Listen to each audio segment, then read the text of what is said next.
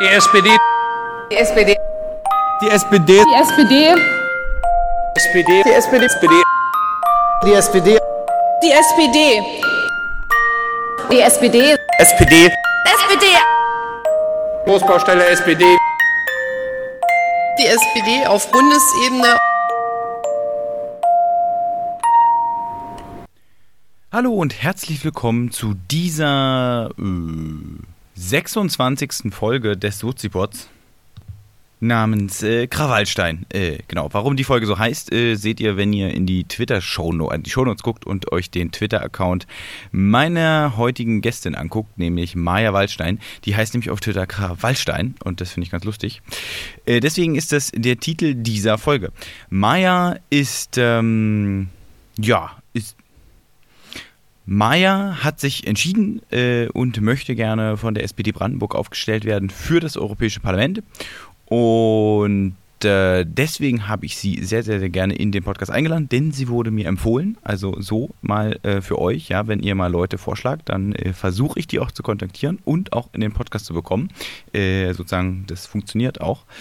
Äh, genau, und dann haben wir uns eben äh, etwas mehr als eine Stunde unterhalten über ihren Lebensweg und über Cottbus und Brandenburg und warum sie Brandenburg schön findet und was sie natürlich im Europäischen Parlament erreichen will. So, das äh, dazu, äh, das Gespräch könnt ihr euch gleich anhören. Darüber hinaus äh, noch ein bisschen, wie gesagt, Housekeeping. Ähm, klassische Sachen. Äh, folgt mir, kommentiert, äh, retweetet, äh, liked die Sachen, die ich poste auf Twitter, Facebook, Instagram und so weiter. Äh, bewertet den Podcast in eurer liebsten App, die ihr da nutzt. Falls es da eine Bewertungsmöglichkeit gibt, dann macht das doch. Gerade wenn ihr bei iTunes seid, denn iTunes ist ganz wichtig für die Bewertung. Und umso mehr iTunes-Bewertung ich habe, umso relevanter werde ich von den an oder anderen Podcast äh, ja, wahrgenommen. Deswegen jeder Like, jeder Share, jeder Retweet, äh, jeder Follow, ähm, jede Bewertung hilft mir dabei größere Reichweite zu bekommen und wenn ich mehr Reichweite bekomme, dann kommen Leute in den Podcast, die vielleicht etwas mehr darauf gucken, ähm, was das dann so ist, was ich hier mache. Genau. Äh, kurz gefasst, mir wurde nämlich auch gesagt, ich soll mich beim Intro ein bisschen kürzer fassen. Mache ich jetzt also hiermit. Johannes, ja. Ähm, und das war es auch schon von mir und ich wünsche euch ganz viel Spaß mit dem Gespräch mit Maja Waldstein. Freut er sich bestimmt. Aber die haben ja, aber dank dir vielleicht. Äh, ja, der hat 34.000 Abonnenten. Die sind so lächerlich groß, das ist einfach. ich habe, ich keine Ahnung, ich kann es nicht sagen. 100 oder so.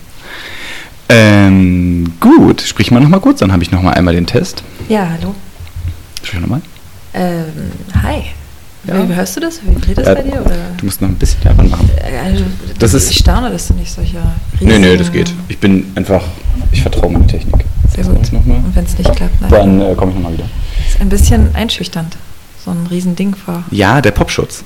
da kann man sich auch hinter verstecken, falls ich unangenehme Fragen stelle, aber dafür bin ich eigentlich nicht bekannt. Eigentlich bin ich ein viel gut Podcast, wenn man so will. Ähm, okay. Hallo Maja.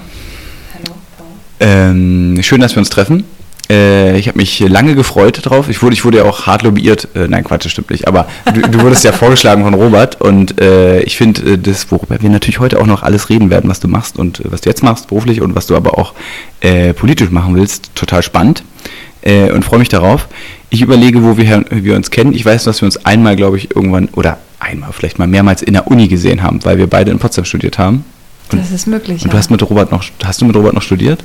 Oder? Mm, ja, also ich habe ihn, ich weiß nicht, ob ich mit ihm im Seminar saß, aber war ja jetzt ist er bestimmt böse, wenn ich. Robert war ja sehr lange da, also ich meine, muss man ja auch mal so sagen. ja, ich war äh, ab und zu mal da und äh, mit, äh, mit eben, äh, abgesehen vom Erasmus in Polen eigentlich auch konsequent ähm, in Potsdam. In Potsdam. Ja, Alma Mater. Äh, ich muss immer noch diese Umfrage, äh, die, die, nervt mich mit so einer Umfrage, ob mir das Studium gefallen hat. Aber das führt zu weit. Ja, also dann waren wir möglicherweise nicht mehr. Ich habe nämlich diese Umfrage auch bekommen und wollte die dann online ausfüllen. Und da stand dann aber, aber das führt zu weit. Ja. ja. Aber da stand dann, wenn Sie in dem Jahrgang so und so waren, und das war ich aber schon nicht mehr. Ich war schon davor. Also die haben mich praktisch in eine äh, Statistik mit aufgenommen, die, zu der ich gar nicht mehr gehöre. Jetzt glauben die, ich habe das nicht ausgefüllt. Und jetzt hassen die dich bestimmt. Wahrscheinlich. Wenn- ich, aber ich, ich, ich, kann ja nicht, ich kann ja nicht, ich, müsste sie ja bescheißen. ja, ich habe auch überlegt, ob ich das Einzige, was ich auf dieser Postkarte, es gibt so eine Erinnerungspostkarte, zurückschreibe, danke für den Debattierclub. Ah, Fertig. Weil das war schon wirklich das Coolste am, am Studium. Aber das führt jetzt zu weit. Ähm, deswegen, äh, Maja, wer bist du eigentlich? Äh, ich bin Maja Waldstein, ähm, habe in, an der Uni Potsdam studiert im Übrigen und war tatsächlich auch mindestens zwei oder dreimal im Debattierclub. Vielleicht haben wir uns da auch gesehen. Ja, vi- vielleicht. Äh, allerdings bin ich da wahrscheinlich nicht so in Erscheinung getreten. Natürlich habe ich auch mal äh, debattiert, aber ich konnte natürlich mitnichten mit diesen Profis dort mithalten. Ähm, ja, geboren und aufgewachsen bin ich in Cottbus. Ähm, bin dann nach meinem Abi für ein Jahr nach Frankreich gegangen, habe dort in einer Seniorenresidenz gearbeitet als Animatrice. Hm. Und ähm, dann habe ich mein Studium in Potsdam begonnen, Politik, Verwaltung und Polonistik. Und entsprechend habe ich dann auch in Polen äh, studiert, in Krakau. Also In- nicht einfach nur Polen. Es ist eine schöne Stadt. Äh, Wunderschöne Stadt. Äh, Sehr lebenswert. Jetzt würde ich gerne Sehr noch. studierenswert auch. Jetzt überlege ich, ob wir noch über Polen reden, weil da ist ja auch ganz schlimm politisch. Äh, vielleicht fügen wir das noch ein. Ähm, und du, bekomm, du kommst aus Cottbus. Ich habe das ja schon angekündigt, dass wir ein bisschen über äh, den Osten reden wollen. Äh, du bist ja sozusagen auch so ein bisschen Wendekind, wahrscheinlich, kurz, äh, wahrscheinlich kurz vorher geboren. Ähm, und äh, aber eigentlich, also bei mir ist es ja, ich bin ja 90 geboren, auch im Osten von Berlin, aber für mich war die Stadt halt immer eins, weil in dem Moment, wo, also ich meine, ich glaube, ich bin auch 90 geboren, aber wenn man jetzt wie du wahrscheinlich noch ein bisschen vorher geboren ist, ist es ja auch nicht so ein Unterschied, oder? Unwesentlich vorher, möchte ich äh, hinzufügen, 86er Jahrgang. Ja, ist nicht. Gut, allerdings ähm, hat sich ja nicht von, also auf der einen Seite hat sich von einem Tag auf den anderen viel geändert, ja, das System sozusagen. Und da staune ich immer, wenn ich mir überlege, dass da Menschen, also wenn ich heute, ja, von heute auf morgen mit einem komplett anderen System äh, konfrontiert werden würde, das würde mich ganz schön ins Straucheln bringen. Also mir, ich unterhalte mich ja ganz viel mit äh, den Brandenburgerinnen und Brandenburgern älterer Generationen. Und wenn die mir dann erzählen, dass äh, sie gar nicht mehr in Konsum reinkamen, weil da auf einmal solche Drehdinger waren, und Naja, sie kannten das nicht. Ja, also es ist ja nicht nur, dass du plötzlich eine andere Währung hast, was ja dann Mhm. auch erstmal Stück für Stück kam, sondern es sind einfach ganz neue Sachen. Du, du bist plötzlich in, irgendwie zu Hause, aber es ist alles anders. Mhm. Sich das vorzustellen, Das ist spannend. Ich weiß nicht, ich habe, ich, das, deswegen interessiert mich da deine Perspektive drauf, weil gerade wenn man äh, in Cottbus auch aufwächst, ähm, ich meine, ich bin aus Ostberlin und Ostberlin war auch im Osten immer special. Also meine Eltern, diese ganzen, ich habe dann auch in Westberlin kurz gewohnt und dann mir dann, durfte mir dann die Bananenwitze anhören. Und meine Eltern haben immer gesagt, ja, pff, für uns halt sowieso nicht. Also meine Mutter hat hier im Kaufhaus Kaufhaus des Ostens auch sogar noch gearbeitet, das heißt auch noch immer Zugang zu Kram gehabt. Ähm, mein Papa war Handwerker, der hat so, glaube ich, schwarz so viel gearbeitet. Ich bin sehr sicher dafür, dass er die DDR zu Sturz äh, zu Fall gebracht hat, weil sie Er wie war alle einfach auf dem Bau alles geklaut haben und dann am Wochenende schwarz gearbeitet haben. Ähm, ähm, aber das ist sozusagen ja trotzdem. Solidarität. Ja, ist es. Äh, Äh, das, äh, das war eh Volkseigentum. ja, genau. Also ich meine, bitte. Genau, Zusammenarbeit. Ähm, aber die Perspektive Berlin ist natürlich keine richtige, also nicht keine richtige, Be- aber sie, sie spiegelt jedenfalls nicht die Perspektive wieder, die viele, viele, viele andere Leute auf den Osten hatten, die halt wirklich in Cottbus oder in Brandenburg Stadt oder von mir aus auch irgendwo in Sachsen oder Mecklenburg-Vorpommern äh, oder Thüringen gewohnt haben. Ja, na, auf der einen Seite muss man ja sagen, und das darf man gar nicht, das äh, kann man gar nicht oft genug sagen, gerade unsere Generation, wir haben ja, für uns war das vor allem eine Chance, ne? oder wir profitieren ja total von der Wende. Äh, die Möglichkeiten, die, das wird mir auch jeden Tag eigentlich bewusst, die ich habe, hatten einfach meine Eltern in meinem Alter überhaupt nicht. Dass ich in Frankreich gearbeitet habe oder äh, einfach Freunde in Portugal habe, ja, das war, war für die ja nicht also undenkbar. Also vor allem sind es immer auch Chancen gewesen für uns oder es sind Chancen. Auch mein Vater zum Beispiel, der hat sich wie viele andere nach der Wende neu erfunden und äh, hat einfach ein Reisebüro aufgemacht. Mhm. Das ist einfach Ja, das ist auch so ein lange, richtiger- lange Schlangen äh, Ja. vom heutzutage bucht jeder online. Mhm. Das ist natürlich ein ganz hartes Geschäft, aber früher war das natürlich großartig. Ja. F- Auch große, getrieben von großer Neugier, keine Frage. Im Übrigen schon kurz vor der Wende hat er das so angeleiert Mhm. und äh, ja, vielleicht war es auch mein Vater, der die Ja, wahrscheinlich. genau, Den Druck erhöht, nach und ja, genau, genau.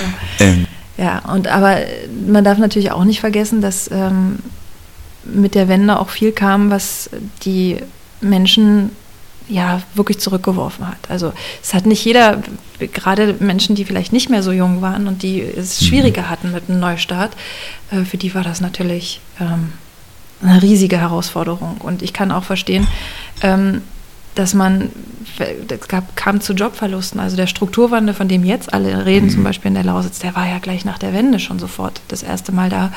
Und äh, wenn man vorher eine Region war, Bezirk Cottbus, als der ähm, Energielieferant für ein ganzes Land, als der, ähm, ja, also mit einem Bahnhof mit zwölf Gleisen und also hier praktisch, ein, praktisch der Nabel der Welt, ja, war Cottbus und, und die Region. Und äh, mit den Jobs, die es auch da gab, Industriejobs, äh, man definiert sich auch und das, äh, über diese Jobs und das ist ein gewisses Selbstbewusstsein, was man hat. Und dieses Selbstbewusstsein verliert sich in dem Moment, in dem praktisch das System komplett als Versagersystem abgestempelt wird, es nichts mehr als konkurrenzfähig gilt, was als konkurrenzfähig wahrgenommen wird, wird gleich platt gemacht, weil im Grunde ähm, es kam die Wende, aber es kam auch der Westen. Ne? Mhm. Und das sind alles so äh, Begleiterscheinungen, die natürlich auch ähm, die Menschen sehr geprägt haben und auch bis heute prägen. Und ähm, ich bin absolut fern davon, äh, da jetzt so einen so Trauergesang zu singen und äh, von Jammer-Ossis äh, ja. irgendwie. Aber man darf das auch vor dem Hintergrund einfach, dass es diese Situation gab und das eine Sondersituation war. Also man hat sich gegen das eigene System gestellt, man hat es gestürzt im Übrigen mit Hilfe der osteuropäischen Nachbarn, die man mhm. jetzt, äh, Stichwort politisches System in Ungarn und Polen, ja. das dürfen wir nicht vergessen, dass wir denen sehr viel verdanken und sie jetzt äh, zu strafen, wäre jetzt ganz falsch. Meine Position, die ich mal kurz dazwischen schieben will. Immer. Genau. Ähm, also das darf man nicht vergessen und ich glaube auch, ähm, dass, ähm, ja, dass das wichtig ist zu bemerken ich, ich finde, da, sind so viele Sachen drin, die ich ganz spannend finde. Ich, ich will mal mit dem an, ersten anfangen und zwar, was mich immer bewegt oder was ich mich immer frage, ist auch, auch meine Mama hat sich auch so ein bisschen neu erfunden nach der Wende, hat sich selbstständig gemacht, aber mit Versicherung auch so ein bisschen, aber und private Versicherung, das war auch in den 90ern ein gutes Geschäft, weil natürlich viele Leute im, sozusagen was neu war als System so und ähm, hat das sozusagen auch geschafft. Mein Papa ist dann in den öffentlichen Dienst gegangen, der war im hier Pionierpalast und dann später Fez und so und mhm. hat dann auch noch später dann in den äh, 2000 was anderes gemacht. Also die hatten auch Glück, die waren noch alt genug, glaube ich, um sowas zu machen. Und wenn ich mir so die anderen angucke, so auch aus meinem Jahrgang, 90er Jahrgang, mit denen ich in der Schule war, die haben auch alle irgendwie was draus gemacht. Was mich immer, was ich mich immer frage, ist, das mit den Chancen gerade so, das was wir machen mit Studieren, das hätte ich im Osten wahrscheinlich auch nicht gekonnt, mit Auslandssemester, Sprachenlernen, Reisen. Ob das manchmal nicht auch so, also ich habe das Gefühl, dass es sehr gespalten ist. Also es gibt so diese, ich sag's mal, kosmopolitische Leute, wie wir beide, die auch Eltern hatten, die vielleicht Glück haben, aber viele Leute, die echt so auch kleben geblieben sind. Und das sozusagen, da schließt sich jetzt meine, meine Frage an dieses Strukturwandel-Thema. Das finde ich total spannend, weil dadurch, dass der Strukturwandel ja erlebt wurde, schon mal, ähm, ist vielleicht deswegen auch ganz andere Debatten mit der Lausitz sind, weil die Lausitz ja am Ende das ist, was übrig geblieben ist und das vielleicht auch noch so ein Hort der Stabilität ist, der sozusagen genau dieser Gruppe von Leuten, die nicht dieses, diesen, ich will jetzt nicht sagen abgehungenen, aber schon diesen sehr weiten Weg nehmen konnte, diese sehr weite Weltsicht hat, oder nicht Weltsicht, die Leute sind ja nicht doof, aber äh, Welterfahrung hat, ähm, dass die da eben furchtbare Angst vor haben. Also was die Wahrnehmung angeht, ähm, das ist auch, wenn ich immer den Leuten erzähle, wenn ich jetzt von Europa so schwärme und Mensch, das sind doch vor allem Chancen für unsere Generation, die müssen wir doch ergreifen. Und es äh, kann doch eigentlich nicht sein, dass wir das jetzt das Projekt an die Wand fahren und dann unterhalte ich mich wirklich, passiert vor paar Wochen, habe ich mich mit einem Auszubildenden aus der Uckermark unterhalten mhm. und habe ihm genau das erzählt. Mensch, gerade für unsere Generation bietet Europa Chancen. Und er sagt so, ja, warte mal, Europa, hm, also es ist billige Kippen, das ist äh, billig tanken und Grenzkriminalität. So, also er hat nicht Grenzkriminalität gesagt, sondern hier die großen Landmaschinen, die geklaut werden. So, ja. Grenzkriminalität meint mhm. er. Und, und ich denke mir so, hm, okay, also irgendwie haben wir das noch nicht ganz äh, erklärt. Also mhm. irgendwie ist, oder was heißt erklärt? Wir können ihn das ja nicht einprügeln, sondern der muss das schon auch merken und spüren. Ne? Und äh, das ist eigentlich die große Herausforderung. Es ist gar nicht mal die Herausforderung, na klar, man muss auch an dem System arbeiten, aber es ist vor allem auch ähm, die Errungenschaften spürbar zu machen. Ich habe auch so eine tolle Karikatur gesehen. Da sitzt ein, äh, eine Parkbank vom Europäischen Parlament, also vom Gebäude. Und äh, da sitzt so ein alter Mann und so ein Teenager und der alte Mann sagt, Mensch, so ein Projekt, 73 Jahre Frieden. Und der Jugendliche daneben sagt, ach, wie langweilig. Also, äh, ja, wir wissen das und wir sind, wie du sagst, kosmopolitisch und haben da gearbeitet und dort gelebt und haben da Freunde und so. Mm, Aber diese Chancen haben vor allem wahrscheinlich Menschen, die studieren und die das sowieso gemacht hätten, so, die das einfach auch bewusst suchen und eben nicht äh, Leute, die das, die man eigentlich äh, dahin führen müsste, noch ein bisschen stärker. Weil äh, das ist die Generation, ja, die das irgendwann mal, also die das wuppen muss. Ich sag mal so, unsere Generation hat es nicht verbockt. Aber unsere Generation muss jetzt dafür kämpfen, dass es Aber wir können, ja. wir- wir könnten es verbocken, aber wir könnten es vor allem auch jetzt wieder auf, auf äh, guten Weg bringen. Hm. Na, wie beim Brexit. Also da muss man sagen, da hat unsere Generation einfach mal verkackt. So, Das das, ist wohl wenn man sich die. Wahlbeteiligung anguckt, haben es einfach unsere Generation verkackt, weil sie es nicht gecheckt haben, wie, Ja, wie notwendig das ist. Ich meine jetzt, klar kann man sagen, das war denen emotional nicht wichtig, oder das hat denen nichts gebracht, aber Und ja, und dann ist auch die Frage, lag das in deren Verantwortung oder Hm. ist sozusagen das Projekt Europa für die in dem Moment entweder nicht attraktiv genug gewesen oder sie haben die Bedeutung dieser Entscheidung nicht verstanden oder sie wussten nicht, wie dringlich das ist oder sie haben sich vielleicht gedacht, also die äh, Brexit-Befürworter, die haben so schlechte Argumente, das kann eigentlich gar nicht, das machen die nicht, ja, oder haben das unterschätzt, das kann natürlich auch sein. Hm, das stimmt. Ähm, ich noch, bevor ich sozusagen zu dieser, ähm, ich nur diese eine, Frage, die ich so ein bisschen da reingewirbelt habe. Ähm, genau so, ich, ich merke das halt, dass es, ähm, ich komme ja aus Schöneweide und Schöneweide hatte ja eine ähnliche Geschichte, dass man da ähm, sozusagen auch so einen starken identitätsstiftenden Ort hatte, die alten AEG-Industriehallen, ähm, die, die irgendwie sozusagen eines das, das Industriemecker der, der DDR war mit Fernsehproduktion und Kabelwerken und Chemie und, und auch, auch eine lange Geschichte hatte. Also da hatte die SPD mal in dem Ortsverein 10.000 Mitglieder. Heute, ich, äh, der Ortsvereinsvorsitzende hier, Lars Düsseldorf, der war auch im Podcast, der hat irgendwie jetzt 40 Mitglieder oder 50. Also es ist Wahnsinn, wie, wie groß das mal war. Und daraus wurde natürlich auch ganz viel Energie oder Identität, ja, Selbstbewusstsein. Identität ist so ein aufgeladener Begriff, aber Selbstbewusstsein gezogen. Ähm, so, und, und das war natürlich auch alles weg. Deswegen, und da, als dann Samsung, das war auch bei uns geschlossen wurde, haben da Leute natürlich auch krass gekämpft, natürlich, weil es ihre Arbeitsplätze waren, aber es ist schon, mh, ich, ich will es auch nicht, ich will das immer nicht so relativieren, aber es ist schon eben verständlich, warum die Leute, wenn die so, so eine Wende erlebt, Wende erlebt haben, äh, dann so stark sich an Dinge klammern. Ja, und die greifen dann auch, und das ist jetzt sozusagen dann der Bogen, den kann man ja dann später nochmal ein bisschen verstärken, die greifen dann auch nach jedem Strohhalm. Und wenn sie in der SPD nicht mehr den Strohhalm erkennen, sondern eben in irgendwelchen hellblauen ähm, äh, Leuten, die irgendwelchen Scheiß versprechen, dann ähm, muss man das irgendwie auch erstmal verstehen und, Mhm. oder akzeptieren. So, also akzeptieren nicht im Sinne von hinnehmen, sondern versuchen zu verstehen. Du äh, bist du denn Unioner? Hand aufs Herz. Nein.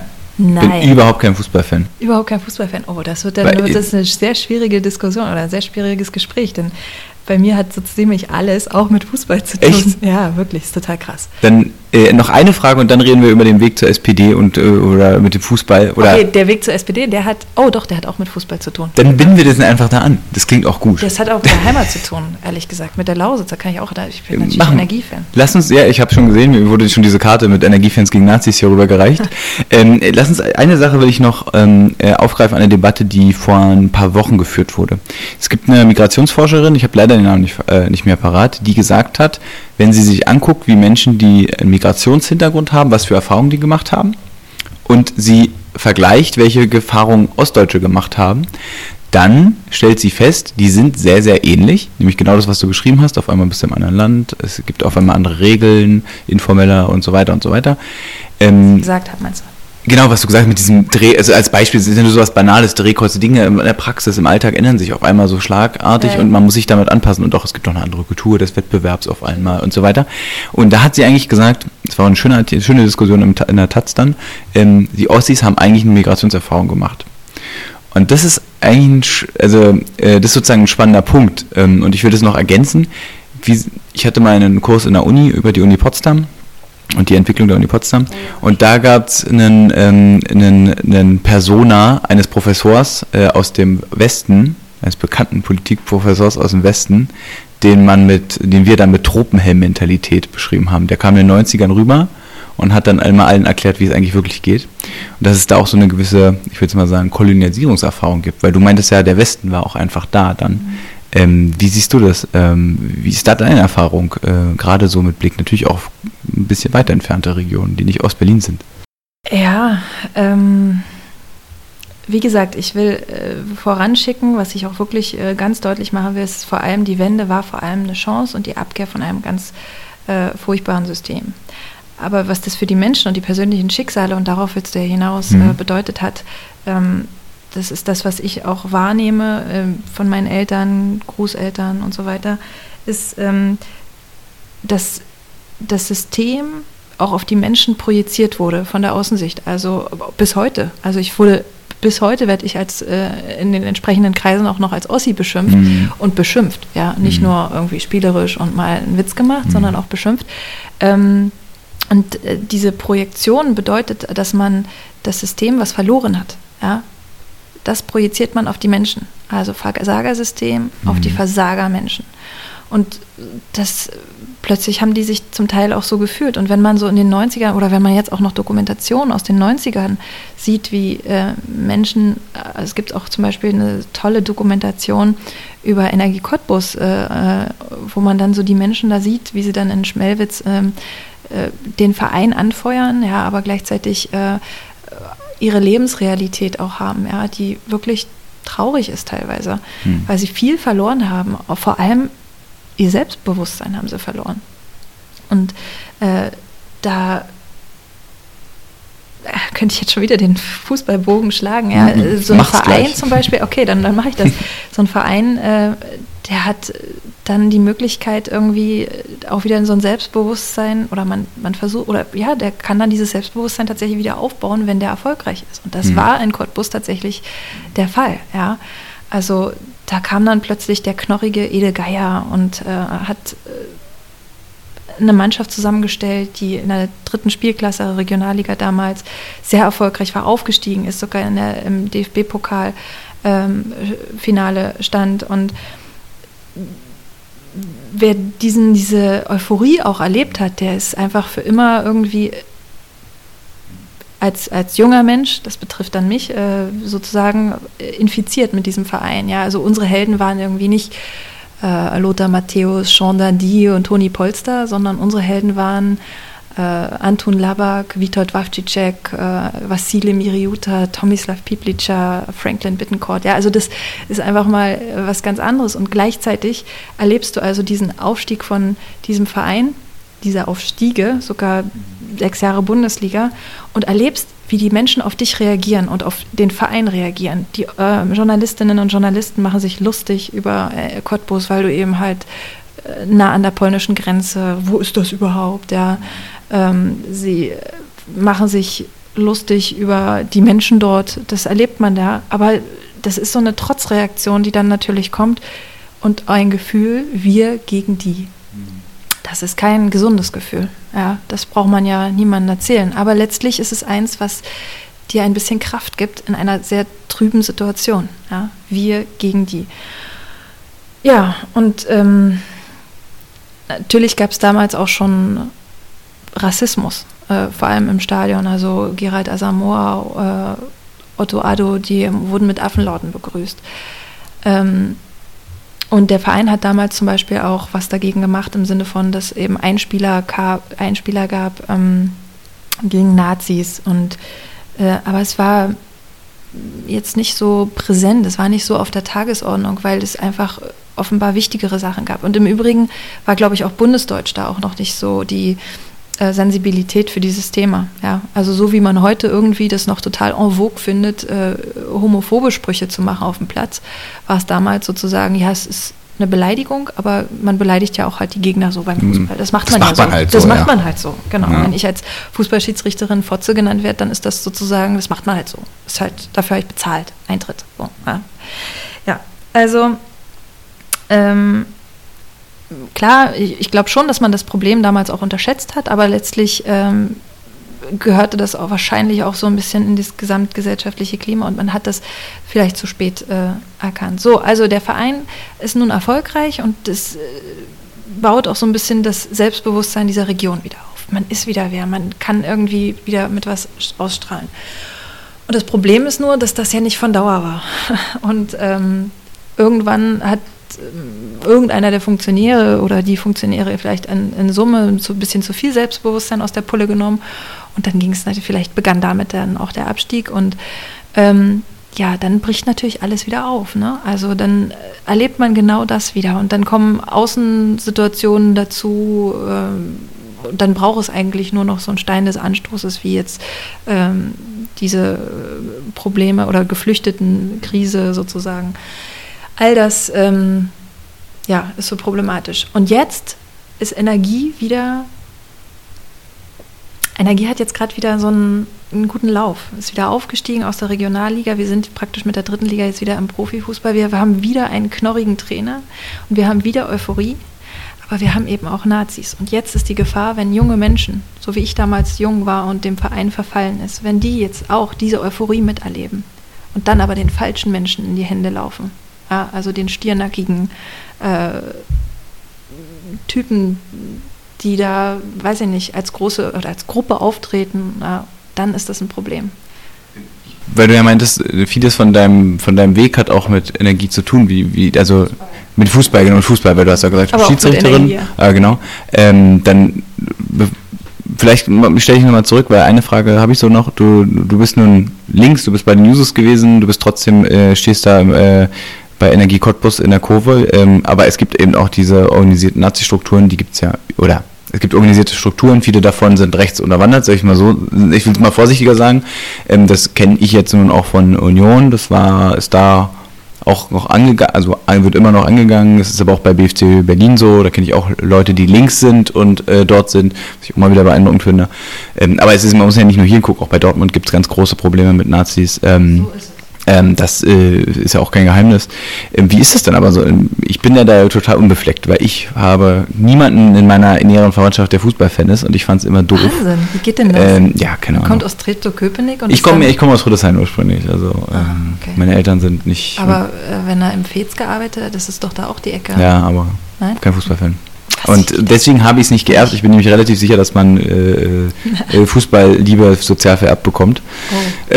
so von Eltern, weil man geht ja nie ins Stadion sonst. Mhm. Und äh, als ich dann älter war, fand ich immer grölende, besoffene Leute, die durch Treptow-Köpenick gezogen sind, tierisch anstrengend und hatte noch viel weniger Lust, mich damit zu beschäftigen. Mhm. Aber das zu viel zu mir. Ähm, wie ist das so, wenn man dann im Stadion steht und dann durch diese Strukturen dort hat? Ist, ist ja auch schwierig, ist ja nicht so leicht. Ja, wobei im Stadion würde ich schon sagen, dass die Mehrheit, ähm, insbesondere im Heim, beim Heimspiel natürlich, ähm, keine Nazis sind und auch äh, sich davon äh, distanzieren äh, würden, wenn man sie fragen würde. Aber es ist halt Fußball ist Fußball und Politik ist Politik. Und trotzdem kann man das ähm, in gewissen Situationen nicht trennen und sollte man auch nicht trennen. Also ich, ich finde zum Beispiel, dass man ein klares Bekenntnis gegen Rechts, gegen Nazis, gegen Rassismus, Ausgrenzung, Homophobie, äh, auch Sexismus, dass das durchaus äh, auch ins Stadion gehört und in gewissen Teilen ja auch ähm, gemacht wird. Aber ähm, bei Auswärtsspielen ist das schon mal anders. Ne? Da ist es ja auch ein bisschen weniger und dann sind da, kriegt man das schon noch ein bisschen schärfer mit. Ich sage mir immer, ich, ich senke den, den Nazi-Schnitt, aber der ist generell bei Energie ähm, in der äh, äh, öffentlichen Wahrnehmung stärker als in der Realität. Das heißt nicht, dass er äh, zu vernachlässigen ist, denn ähm, die dominieren die Berichterstattung nicht umsonst. Die dominieren die auch, weil es sie eben gibt und weil die sehr, ähm, ja, sehr gekonnt das auch einsetzen. Und unserem Verein schaden. Und vielleicht hat der Verein das auch lange äh, einfach schleifen lassen. Ich äh, unterstelle den jetzigen Akteuren aber, dass sie das Problem erkannt haben. Und jetzt gehe ich auch so, was tun. Okay. Jetzt gehe ich grundsätzlich, du hast gesagt, vieles in deinem Leben hat mit Fußball zu tun. Ähm, äh, erzähl mal. Wa- Warum? Mhm. mal. Warum ist das so? Warum sagt man Ich glaube auch, sowas? dass man, äh, du sagst, das ist in den Genen. Ich glaube, das. Äh, Nee, nee, sozial vererbt. Ja, genau. Man sucht sich das tatsächlich nicht aus. Also es ist keine bewusste Entscheidung, hoch, ich werde jetzt Energiefan. Im Übrigen, wer Energiefan ist, also der muss auch sehr leidensfähig sein. Ähm, Ja gut, bei Union war es auch nicht mal nicht anders, oder? Ja, Jetzt das geht's stimmt. langsam, aber ja, es naja. kommt, kommt, kommt auf die äh, Erwartungshaltung an, Ja. glaube ich. Ja. Also wenn man jetzt gehofft hat, in der letzten Saison aufzusteigen für die Unioner, dann genau. Ähm, aber ich bin nun unweit vom Stadion aufgewachsen, äh, in Sando, wo der Verein auch sozusagen ansässig ist und äh, dann auch noch in einer Zeit, wo man dem praktisch nicht ausweichen konnte. Und ja, dann war ich wahrscheinlich auf ewig an diesen Verein oder bin ich jetzt auf ewig an diesen Verein gekettet und äh, das ist, ja, doch, genau, ja, es ist jetzt, das ist so und äh, stehe ich aber auch zu, weil es ein toller Verein ist. Der, ich sage ja immer der geilste Verein der Welt. So. Und ich kann das sagen, da ich äh, weltweit auch in, wo immer ich bin, ich gehe auch ins Stadion, äh, um mir das anzugucken, wo, wobei das natürlich nicht vergleichbar ist. Nur wenn man äh, ins Stadion geht, dann hat man ja noch nicht dieses, dieses Gefühl. Ähm, Fußball, äh, ich habe selber auch Fußball gespielt, ähm, hab, ähm, war wie gesagt bei Energie sehr viel und also was heißt sehr viel? Bei jedem Heimspiel und auch jetzt fahre ich auswärts mit und so, wenn ich nicht selber auf dem Platz stehe. Und dann, ähm, ich habe in Frankreich Fußball gespielt, nach dem Abi habe ich sozusagen mir da eine Fußballmannschaft gesucht, habe dort, das war auch sehr, sehr gut, weil man dann über Fußball super Kontakte knüpfen kann. Und dann mh, habe ich in Potsdam angefangen zu studieren und eine Fußballmannschaft gegründet. Mhm. Und da war ein Juso dabei. Ah, okay. Ja, genau. Und auf einmal habe ich dann irgendwie für Stupa kandidiert, also für Studierendenparlament kandidiert und wurde auch noch gewählt. Und dann wurde ich irgendwann äh, Senatorin und äh, also der Uni. Und dann war waren es erst natürlich so die klassischen Themen, mehr Kopierer, längere Mensaöffnungszeiten, längere Bibliotheksöffnungszeiten. Sparkassenautomat. Die Das- alte Forderung. Die alte Forderung, genau, sowas. Äh, und dann Bildungsstreik, Anwesenheitslisten natürlich, also erst gegen die Uni, also was heißt gegen die Uni? Äh, Für Verbesserungen an der Uni. Dann Gegen die auf- Unileitung. Genau, ja, im Grunde. Hm.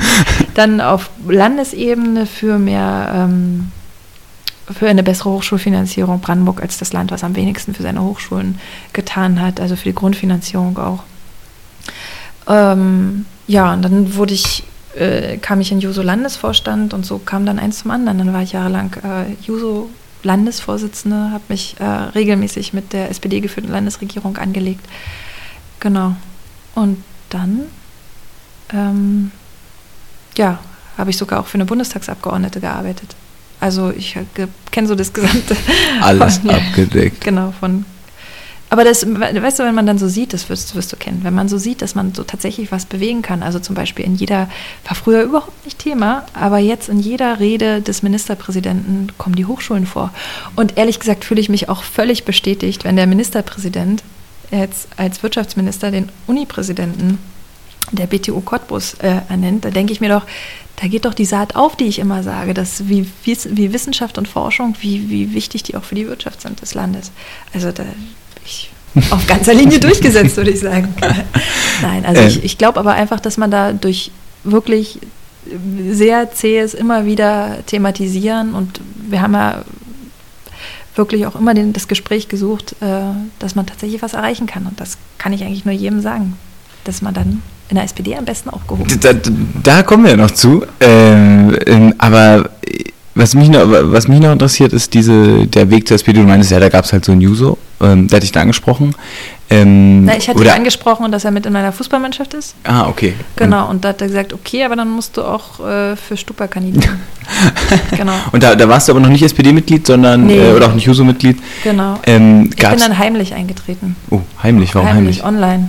Ach so. Ja, auch recht spät, 2009 erst. Ah, so ich. Ähm, Heimlich 2009, so im, ja, äh, um den 20. April herum. du, du. Ähm, aber warum Ja, heimlich? Setzen, ne? Ja, ja, warum heimlich? Also das, das Wort ist ja schon verdächtig. Ja, das stimmt. Ähm, erstens wollte ich es nicht so an die große Glocke hängen Mhm. und ähm, das war auch zu Zeiten, wo ich natürlich ganz aktiv ähm, als, ähm, als Juso ähm, mich auch mit der Landespolitik, SPD-geführte Mhm. Landespolitik auseinandergesetzt habe. Ah. Ja. Aber, Also, aber das heißt, du warst vorher nur Juso sozusagen? Genau. Ähm, oder Hochschulgruppe. Und dann sozusagen Juso, SPD-Mitglied. Genau. Und dann aber ähm, mit voll Karacho. Ah. Also Ähm, was mich noch, also gibt's, ich frage das immer alle, weil ich mich immer frage, warum die SPD ähm, bei den Leuten, also Frage. Sehr gut. ich meine, klar, man hat so diesen Anlass, weil jemand sagt, ey, kannst du dir das vorstellen, aber da muss man ja schon so ein Bauchgefühl haben, dass man sagt, ja, kann ich, ja, Jusos SPD irgendwie schon. Oder vielleicht gab es auch eine Juso-Assoziation bei dir, aber kannst du das noch, weißt du das noch, warum, gesagt, warum das gerade so passt? Oder gibt es da eine Assoziation? Oder was war so ein bisschen der, Aus der Grund, nicht der Auslöser? Mhm. Also in Cottbus war ich ja auch ähm, schon hochpolitisch. Also ich war auf jeder Anti-Nazi-Demo dabei, war auch auf Friedensdemos, als sie noch nicht von den Rechten okkupiert wurden, dabei. Ähm, äh, und überall, wo ich war, äh, war eigentlich nur die PDS damals noch. Und ähm, ich hatte auch ein riesen PDS-Plakat, hatte ich bis vor kurzem übrigens noch in meinem äh, Zimmer hängen in Cottbus. Das habe ich dann mit nach äh, Potsdam genommen. Und ähm, da stand übrigens drauf, macht den Osten stark und dann so ein Pärchen, was sich küsst, Mhm. vielleicht kennt man das, keine Ahnung. Ähm, das fand ich eigentlich ganz gut. Und aber de, die PDS war für mich keine Option, weil äh, da die alten Kader so drin waren. Mhm. Und ähm, dann hatte ich mich eben von der Parteipolitik eigentlich komplett äh, entfernt. Aber wahrscheinlich wäre zu dem Zeitpunkt ähm, eine Mitgliedschaft in, in der PDS das Richtige gewesen. Auch weil ich auf Punkkonzerten ständig war und so. Und da waren die eben auch. Ne? Also die waren mega präsent. Und ähm, dann, wie gesagt, war es die persönliche Ansprache. Und ich bin ja auch Mitgliederbeauftragte der SPD Brandenburg und nehme das auch sehr ernst. Ich bin also reise viel im Land rum und spreche die Leute an, aber ich mache eben auch äh, Mitgliederbeauftragten Konferenzen mit den Mitgliederbeauftragten der Unterbezirke, ähm, um die halt auch zu empowern. Und da ist genau auch diese Frage immer, wie kommt man zur SPD? Und in den meisten Fällen ist es tatsächlich die persönliche Ansprache. Na klar gibt es dann auch mal so einen Peak, Mhm. Martin Schulz Peak oder einen Mhm. No GroKo Peak, aber in der großen Masse sind es tatsächlich die persönliche Ansprache und wenn man es genau nimmt, ist es bei mir ja auch so gewesen. Mhm. Also Ich finde das, ich find das mit der PDS interessant, weil ich da, das hatte ich gar nicht. Ja, ich war in Berlin unterwegs, da war Parteipolitik auf dem Konzert. Ich war auch eher so in der Punkszene unterwegs, sowieso nicht, klar, die waren alle links, aber so Partei war nicht so präsent, also, also nie keine Partei. war auch nicht erwünscht, glaube ich. Ja, glaube ich Ja, auch, aber jetzt- ist halt spannend, weil ich ja natürlich auch, ähm, ich glaube, also die, diese, aber trotzdem diese Ablehnung auch gegenüber der PDS halt immer lange hatte. Also auch dieses Gefühl von, also mein, mein, mein Papa war, ja, mein Papa war halt auch total so, also meine Eltern beide, hm, mein Papa war sowieso voll gegen auch die DDR und alles, was daher kam, fand er auch scheiße und findet er, glaube ich, immer noch sehr scheiße, wobei er da jetzt auch genügsamer wird, aber ähm, äh, die PDS war für ihn so, nee, das sind die alten Leute, das geht nicht. Und, und, und das ist halt, was ich mich da mal frage, warum manche Leute damit klarkommen Mhm. und manche damit nicht. Also warum manche sagen, nee, PDS geht für mich gar nicht, weil das alte Kader. Und andere aber sagen, ja, pff, ist halt so. Also, ähm, Ja, vielleicht hat das auch mit der persönlichen Ansprache zu tun. ja. Weiß ich nicht. Vielleicht, wenn es der, wenn's der Richtige gewesen wäre oder die Richtige, die mich dann von, für die PDS hätte gewinnen wollen. Da waren sympathische Menschen, aber tja, Und jetzt äh, machen wir mal den Sprung weiter. Du bist jetzt seit bisschen länger als 2009 bei den Jusos, seit 2009 bei der SPD. Du machst, äh, bist äh, Brandenburg, äh, Mitgliedsbeauftragte in Brandenburg. Du machst ganz viel und jetzt hast du dir dieses Jahr gedacht, dass du noch äh, was anderes machen willst. Ähm, du hast nämlich überlegt, dass du für das Europäische Parlament gerne für Brandenburg kandidieren würdest, also für die SPD und für Brandenburg. Warum macht man das? Ja, also Europäische Parlament. Warum? Äh, warum? Wa- Warum? so. Ja, wann, wenn ich jetzt, also ich glaube, ähm, ich habe das Gefühl, dass wir uns viel stärker noch auch in Brandenburg und für Brandenburg, äh, für Europa einsetzen müssen. Ähm, und wir jetzt gerade an so einem Scheideweg sind, wo wir uns entscheiden müssen, welchen Weg schlagen wir ein. Ähm, die Situation, die man innerhalb Europas, außerhalb Europas beobachten kann, auch die Angriffe auf äh, dieses, diese Idee Europa, die ja immerhin 73 Jahre Frieden äh, äh, uns gebracht hat und viele andere Errungenschaften, viele wichtige Impulse kamen aus Europa, viele ähm, Initiativen. Wenn ich durch Brandenburg fahre, dann sehe ich Europa überall. Ja, das, ob das nun Straßen, Gebäude äh, sind oder also nicht nur Guben und Frankfurt oder wo eine Brücke rüber nach Polen führt, sondern viel, viel, viel, viel mehr. Und das ist eine ist Antrieb und Motivation. Also wenn ich irgendwas mache, dann äh, vor allem, also wenn ich dann vor allem für Brandenburg. Also ja. Mm. Äh, aber wir haben ja vorhin schon kurz darüber gesprochen, dass es vielleicht gerade in Brandenburg natürlich, ähm, na, oder anders, ähm, in Berlin gibt es halt viele, die so kosmopolitisch sind, die auch, also ein bisschen so ein emotionales Gefühl gegenüber der Europäischen Union haben. Wir haben das ja vorhin schon, hast es ja schon mal kurz angesprochen. Ähm, aber was mich immer, ich finde es natürlich auch schade, dass es nicht überall so ist, weil ich sehe es ja genauso wie du. Ähm, aber wie glaubst du denn, dass man Leute dafür begeistern kann? Weil vorhin meintest du, man muss den Leuten irgendwie das auch noch näher bringen und du sagst ja auch, es gibt ja auch konkrete Lösungen. Wie, wie kann man den Leuten dann Europa verständlicher machen? Also was ist dann also, oder was ist deine Erfahrung? Du redest ja auch mit vielen Gibt- Leuten darüber. gibt natürlich viele Ansätze. Also auf der einen Seite kann man mit so ein paar äh, Mythen aufräumen, ja, also ist das der große Bürokratiehaufen und ist Europa, dominiert Europa uns? Äh, was macht hat, was hat Europa jemals für uns getan? Ja, genau, genau. Ähm, das, klar, kann man erklären. Man muss aber auch sagen, dass es so, wie es jetzt ist, ähm, äh, vielleicht nicht die beste Zukunft hat. Und dass man das auch ähm, angehen muss. Und, äh, und zwar schonungslos. Ja. Also es gibt so viele Sachen, also die auch eine gewisse Öffentlichkeitswirkung haben. Jetzt zum Beispiel die Zeitumstellungsumfrage, äh, ähm, die die Kommission gemacht hat. Das ist zum Beispiel ein guter Ansatz, um zu zeigen, okay, es betrifft euch alle ganz persönlich, aber ihr könnt eben auch richtig äh, mitentscheiden. Das große Problem ist ja, dass die Menschen das Gefühl haben, sie können nicht mitentscheiden und sie werden stattdessen, äh, ihnen wird was aufoktroyiert, also irgendwie, genau. Und das, ähm, das darf nicht sein. Da, wir leben in einer Welt, in der die Menschen zusammen handeln. Wir können uns nicht mehr abschotten. Wir handeln zusammen, wir heiraten einander, wir interagieren äh, miteinander. Die Sachen, die bei uns im Regalen stehen, die würden nicht da stehen, vor allem nicht zu den Preisen, wenn es diesen größten äh, Binnenmarkt der Welt nicht gäbe.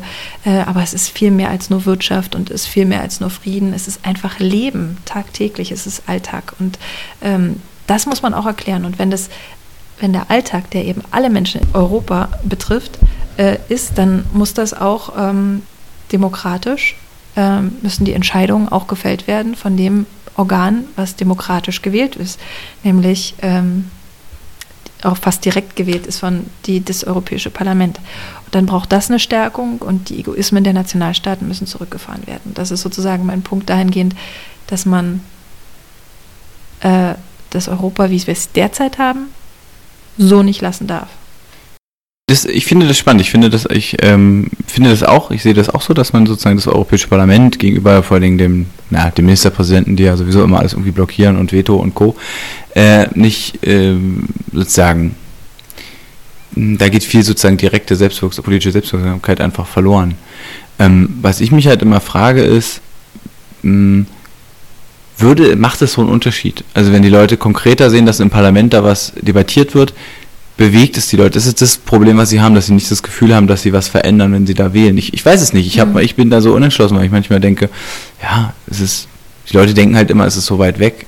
Aber sie denken auch, dass der Brandenburgische Landtag manchmal weit weg ist, obwohl das natürlich total kurios ist. Ja, aber weil es ja so, so eine irgendwie, also ich weiß ja nicht, wie es bei euch ist, aber ich denke, es gibt auch bei euch ganz viele Abgeordnete, die sich einen Arsch vor Ort aufreißen, die äh, mit allen möglichen Absolut. Leuten ins Gespräch kommen und dann immer überrascht angeguckt werden, wenn sie sagen, ja, ich bin, ich bin ja Abgeordneter und ich- mich interessiert, was sie sagen.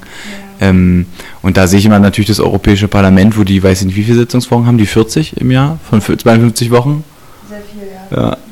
Es ist, Wahnsinn, ja, und im Bundestag gibt es 22, die 23 dieses Jahr, weil Haushaltswochen äh, äh, sind ähm, oder so. Äh, also wirklich ganz kurios. Und das ist äh, so eine Frage, die ich mir stelle. Ähm, wie kann man denn Europa für die Leute begreifbar machen oder vor allen Dingen europäische Politik? Weil man will ja eigentlich den Leuten sagen, ey, es ist schon wichtig, dass ihr wählt, es ist schon wichtig, dass ihr hier entscheidet. Mhm. Ähm, Ähm, ich glaube ja, dass es, äh, dass es schlau ist, ähm, die Entscheidung, die das Europäische Parlament fällt, ähm, erstmal müssen die wirksam werden. Das wäre schon mal gut, ohne dass die blockiert werden können durch die Nationalstaaten. Das wäre gut. Also zum Beispiel Artikel 2 ähm, des EU-Vertrags, der besagt ja so eine gewisse Solidarität und auch viele andere tolle Grundwerte. Die werden derzeit ja völlig ad absurdum geführt. Ähm, ich glaube auch, dass es eine gute Vernetzung zu den Kommunen sehr hilfreich ist. Also in Brandenburg ist parallel zur Europawahl auch Kommunalwahl. Wer auch immer sich das ausgedacht hat, super schlau. Mhm. also, weil ähm, man, ich glaube, sehr gut äh, darstellen kann, wie, was Europa eigentlich für die Kommunen auch bedeutet. Ähm, und dass, das, äh, dass die Kommunen auch den direkten Zugriff zu äh, europäischen Mitteln haben. Man haben und haben können, vielleicht noch stärker, genau. Ähm, wenn das Europäische Parlament, ähm, also es ist ja nicht so, dass die nicht, dass die nicht genügend Themen hätten, worüber sie oder dass die nicht mitsprechen dürften. Eigentlich bei allen essentiellen Themen ist das Europäische Parlament mit dabei. Nur ähm, gibt es blöderweise viele äh, Hürden, ähm, Abstimmungshürden teilweise. Also man versucht zum Beispiel, ich mache es mal ganz, ganz praktisch, mhm. ähm, die meisten Vorhaben immer schon in der ersten Lesung durchzukriegen, weil man für die zweite Lesung eine absolute Mehrheit braucht. Um das durchzukriegen, be bekommt der Trilog, also der Rat, Kommission und Parlament, halt so eine große Bedeutung und das ist ein sehr intransparentes Verfahren. Das heißt, man versucht immer alles schon in der ersten Lesung zu schaffen und das versucht man, indem man halt schon vorher ganz viele Absprachen trifft, die eben nicht so transparent geführt werden.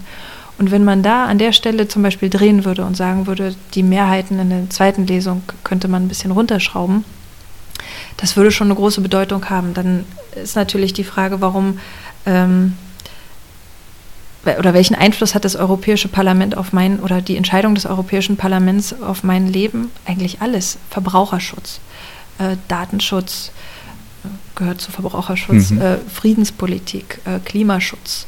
Ähm, das sind alles wichtige Punkte, auch äh, Digitalisierung, Umgang mit der Wirtschaft, äh, ähm, gleiche oder ähnliche Sozialstandards ist ja für uns ein super wichtiges Thema. Sozialstandards, europäische Sozialstandards, das äh, ist, geht nur europäisch, das geht nur gemeinsam. Man kann sich nicht mehr abschotten.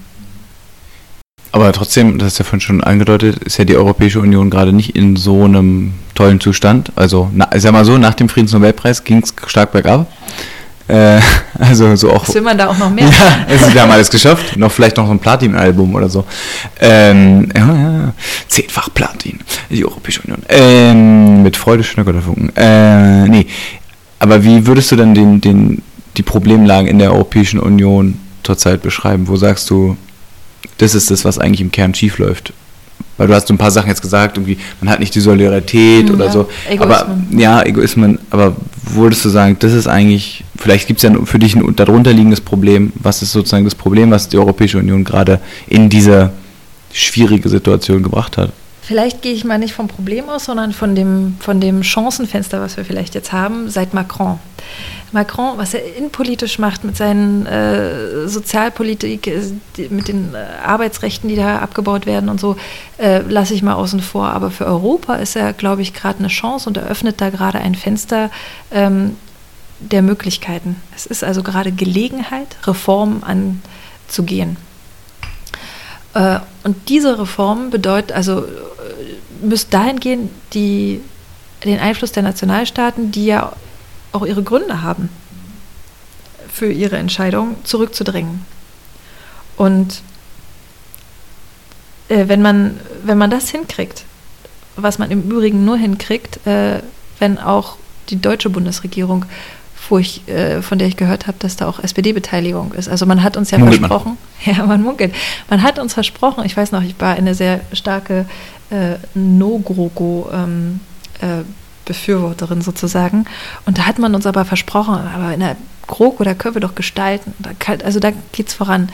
So, jetzt sind wir in der GroKo und jetzt hoffe ich und jetzt habe ich auch die große Erwartung, also deutliche Erwartung, dass da auch von Seiten der Bundesregierung mit SPD geführt und einigen Ministerien auch in zum Beispiel das Finanzministerium in unserer Hand, dann erwarte ich auch, dass da Weichenstellungen in diese Richtung geführt werden. Und man kann mir nicht sagen, dass äh, die Bundesregierung keinen Einfluss hätte in Europa.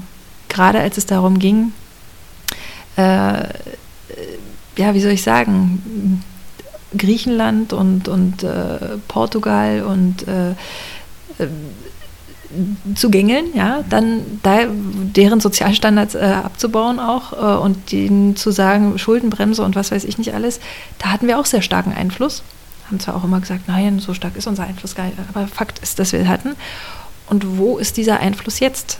Wo wir auch eine andere äh, Herausforderung vor einer anderen Herausforderung stehen. Da erwarte ich eigentlich noch viel mehr Initiative und eben nicht, dass man die Hände in die Luft wirft und sagt, naja, da können wir jetzt nichts machen, da müssen wir jetzt auf die europäische Solidarität hoffen. Nee, es muss jetzt von uns auch eine Initiative kommen. Nur leider ist irgendwie der einzige Euro flammende Europäer verloren gegangen auf dem Weg zwischen Koalitionsvertrag und äh, Oh, ähm, ja.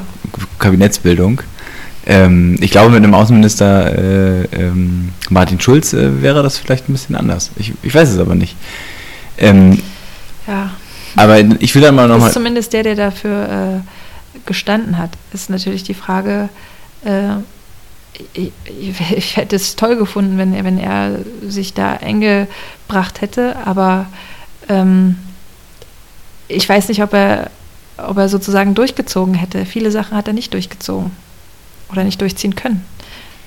Aber ich, das war sozusagen nur ein Seitenreinwurf, aber du merkst ja, mit Macron gibt es eine Chance. Ähm, bevor, wir, bevor ich dich noch frage, was du sozusagen konkreter nochmal machen willst, dann, wenn du dort bist, ähm, nochmal die Frage, was sind denn sozusagen die, wenn du dir Macron anguckst, der hat ja so ein Papier auch vorgeschlagen mit Dingen, die er gerne ändern würde.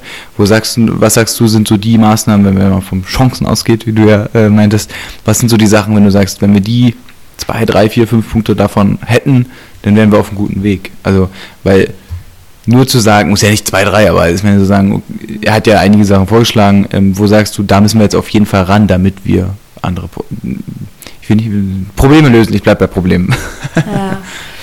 ähm, also ihm ging es ja auch darum, er sprach ja immer, das ist eigentlich das, das, dies- das Tollste an, an dem, was er immer sagt, und das Ungewöhnlichste, wenn man bedenkt, dass er französischer Präsident ist. Er spricht äh, von einer Souveränität, aber eben von einer europäischen Souveränität.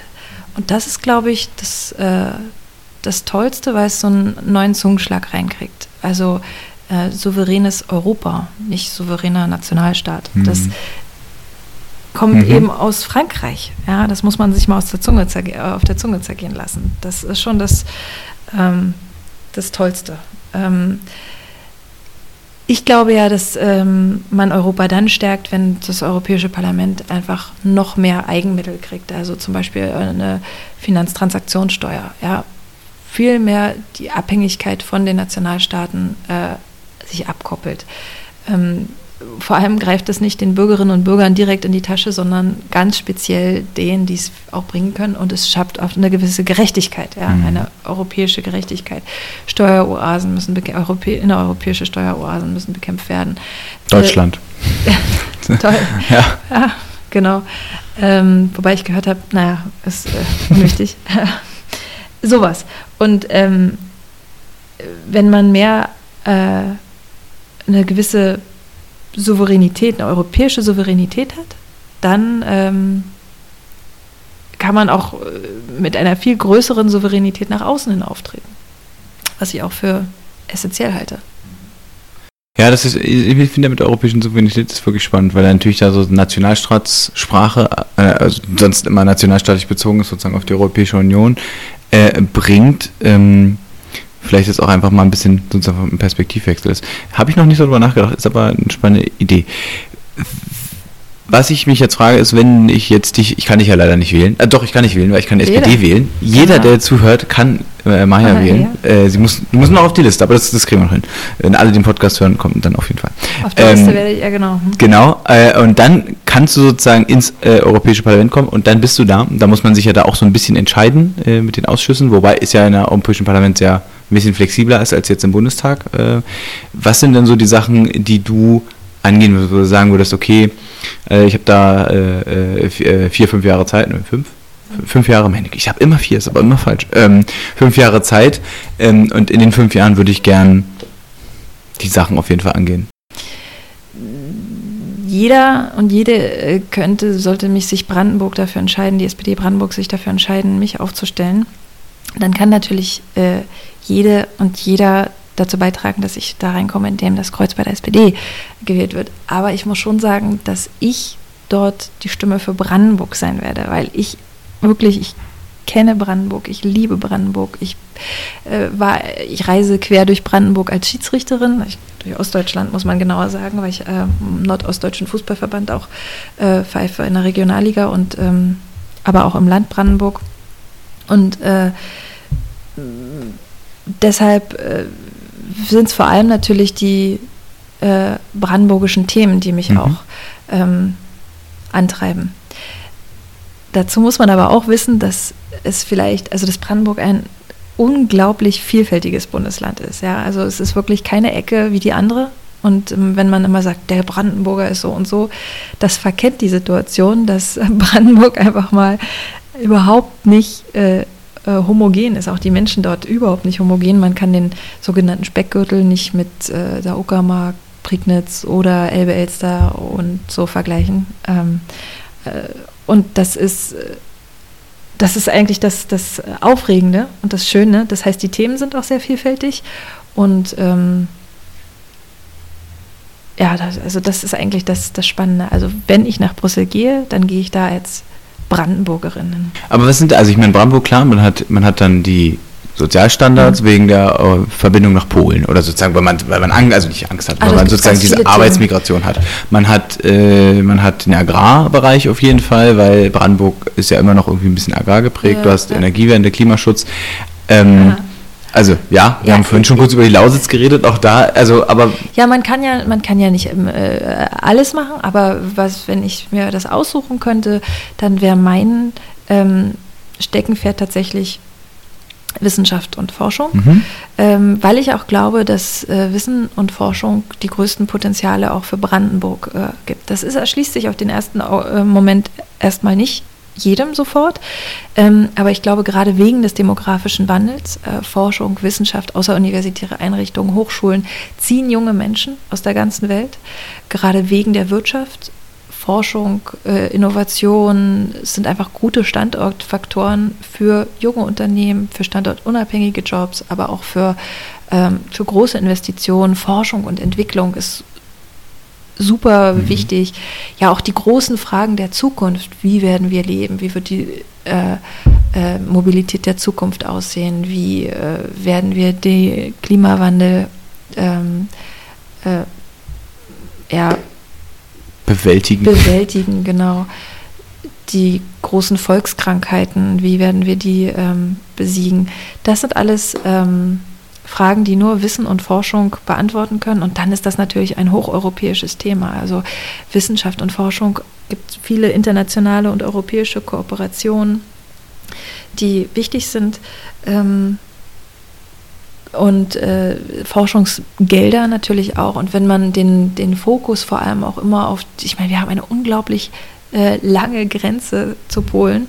Und wenn man das noch äh, viel stärker ähm, auch nutzt und betont, dann ist man natürlich auch äh, prädestiniert, um auch natürlich auch für europäische Förderung. Ähm, das ist eigentlich so mein, mein mhm. Fokus, mein Schwerpunkt. Wissenschaft. Mhm. Wissen und Forschung, genau. Ja. Ich will noch einen, einen Punkt sagen, weil ich das noch ganz äh, interessant finde, dann machen wir auch den Sack zu langsam. Äh, ich würde aber vielleicht ja, noch ganz ja, kurz ergänzen. Gerne. Also das ist jetzt so ein, so ein klassisches Thema, aber mhm. was ich mir auch vor allem auf die Fahne geschrieben habe, ist für Europa zu werben. Denn als ich vorhin von dem Auszubildenden mhm. in der Uckermark sprach, ähm, das ist ja nicht seine Schuld. Es ist nicht seine Schuld, dass er Europa nicht als die große Chance ansieht. Und ich glaube, da ist es unglaublich wichtig, dass wir in der Fläche auch ähm, präsent sind und das äh, ist eben auch mein großes Ziel, auch wirklich präsent zu sein, auch wenn ich das aufgrund der vielen Sitzungswochen jetzt nicht immer persönlich kann, dann müssen da Strukturen geschaffen werden. Also ganz konkrete Strukturen für die äh, Sozialdemokratie, ähm, um ansprechbar zu sein und für Europa zu werben. Denn wie gesagt, ich, ist, ich bin der festen Überzeugung, dass das nicht seine Schuld ist, dass er mhm. äh, von Europa so wenig weiß. Ich das finde ich auch, ich, ich finde es halt interessant. Ich weiß halt immer nicht, ja, ob die Leute das immer so annehmen. Aber das ist, eine, das ist mein, mein, mein einsetzender Pessimismus zu vielen Dingen. Aber ich finde, was ich bei Forschung so spannend finde, und das ist wirklich auch noch wegen Strukturwandel und so, wenn man sich anguckt, was die ostdeutschen Bundesländer gemacht haben, äh, die haben sich ja so eine Universitätsstruktur aufgebaut. Ja, ich meine, jede äh, größere Stadt in, hat sich eine große Uni nach der Wende aufgebaut. Wir haben halt mit, jetzt mal wir, ja, mit meiner Geschichte mit Potsdam, Cottbus und der Viadrina, die auch so eine europäischen, ähm, also Die Europa Schwerpunkt der Europa-Universität Deutsch-Polnisch äh, ist, ähm, sehr stark, äh, sehr viel aufgebaut. Deswegen nochmal so ein bisschen der Blick, Cottbus, die Energieuni, wie sie ja immer gerne genannt wird, die ja sozusagen das alles verbinden will. Ähm, ich, ich sehe da durchaus einen krassen Wert, weil ich glaube, dass das wirklich, äh, das dauert halt lange, aber es, da kann sich wirklich was entwickeln, auch ansiedeln. Ähm, wie ist das denn so in Cottbus mit der Uni? Wie, wie wichtig ist denn in Cottbus die Uni? Weil das schließt ja so ein bisschen den Kreis jetzt zur Forschung und dann äh, äh, auch Grundlagenforschung und was weiß ich für Forschung Mhm. dahin zu packen. Wie ist denn, wie, wie prägt denn die Uni dann die Stadt? Also erstmal kann man das ganz nüchtern sagen, ist ein Arbeitgeber. Und zwar ein sehr guter Arbeitgeber. Ähm, ist aber natürlich auch äh, ein kultureller Beitrag sozusagen. Alles zieht, wie gesagt, auch junge Menschen, äh, interessante Wissenschaftlerinnen und Wissenschaftler. Ähm, und dann auch, ähm, dass sich jetzt Fraunhofer da zum Beispiel ansiedelt, äh, ähm, ist, ist super wichtig für die Region ähm, und kann natürlich enorm dazu beitragen, dass sich die Region auch fortschrittlich entwickelt. Gesellschaftlich, aber auch ähm, an sich als Wirtschafts- äh, und äh, Wissensregion. Und dann, ist, dann will ich noch mal einmal den Kreis schließen und dann noch äh, kurz eine Frage zur SPD. Ähm, wie, mh, wie wird denn die Uni angenommen und die Spitzenforschung? Weil was ich natürlich, weil- worüber wir ja vorhin noch ein bisschen geredet haben, so es gibt diese Leute, die so sind wie wir, die sind auch die, die sozusagen vielleicht von ihren Eltern oder einfach so einfach diese Möglichkeiten nutzen, die die können, nutzen können auch. Aber gleichzeitig gibt es natürlich viele, die sozusagen ja mit mit Forschung an sich jetzt erstmal nicht viel anfangen können, weil sie vielleicht einen ganz anderen Background haben, von, von einem ganz anderen Berufsleben und so weiter. Wie ist denn da die, das Zusammenleben von Uni und Stadt in Cottbus? Ja, äh, also ich verstehe das auch. Man muss ja auch nicht studieren, um in Wissenschaft und Forschung äh, trotzdem was Wichtiges äh, zu, zu erkennen, nämlich, äh, dass es deinen Alltag auch ähm, essentiell und die Zukunft äh, be beeinflussen kann. Also mal abgesehen davon, dass natürlich die Erkenntnisse von der Grundlagenforschung bis zur Anwendung äh, unser Leben von heute auf morgen verändern können, aber auch ähm, dass, wie gesagt, auch Arbeitgeber ist. Also die Uni an sich ist, glaube ich, schon auch ein gewisser Stolz in der Region. Ne? Äh, es gibt auch eine sehr enge Kooperation mit äh, kleinen und mittelständischen Unternehmen. Überhaupt die Wirtschaft in Brandenburg ist geprägt durch kleine und mittelständische Unternehmen. Ähm, da ist das natürlich immer gut, wenn Hochschulen in der Nähe sind. Das müssen auch gar nicht Universitäten sein. Wir haben auch tolle Fachhochschulen ähm, in, in Brandenburg ähm, die da auch eine super Vernetzung herstellen. Natürlich gibt es auch Gründungen aus, äh, aus der Universität heraus oder aus der Fachhochschule heraus.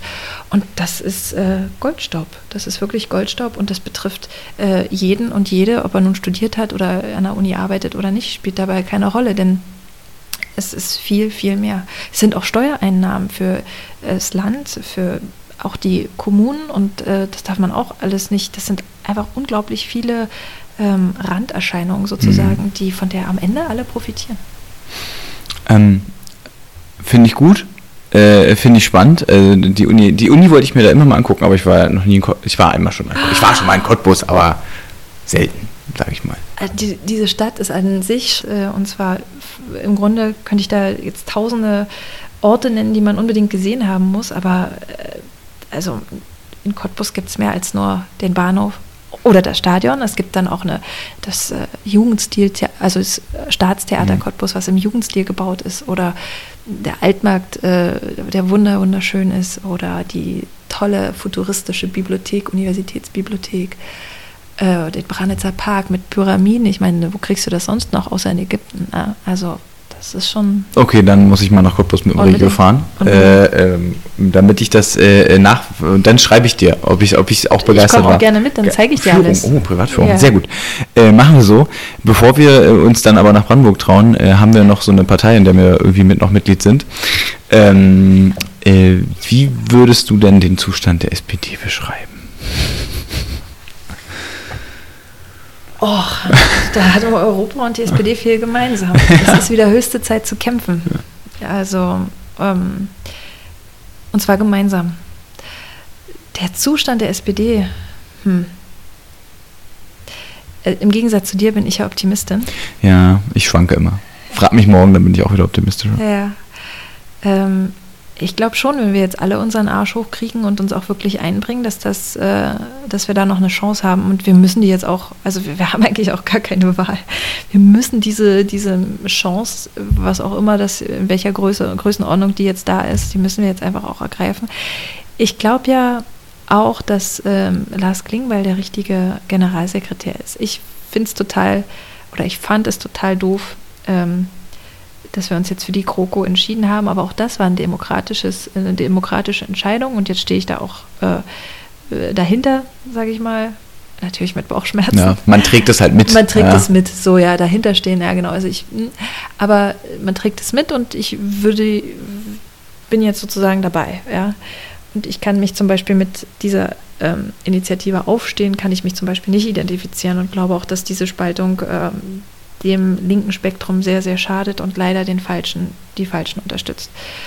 Ähm, deshalb, also die SPD, das hat Lars Klingbeil, glaube ich, auch gesagt, ist einfach die einzige linke Sammelbewegung und Alternative, die man ernst nehmen hm. muss und darf und kann und soll.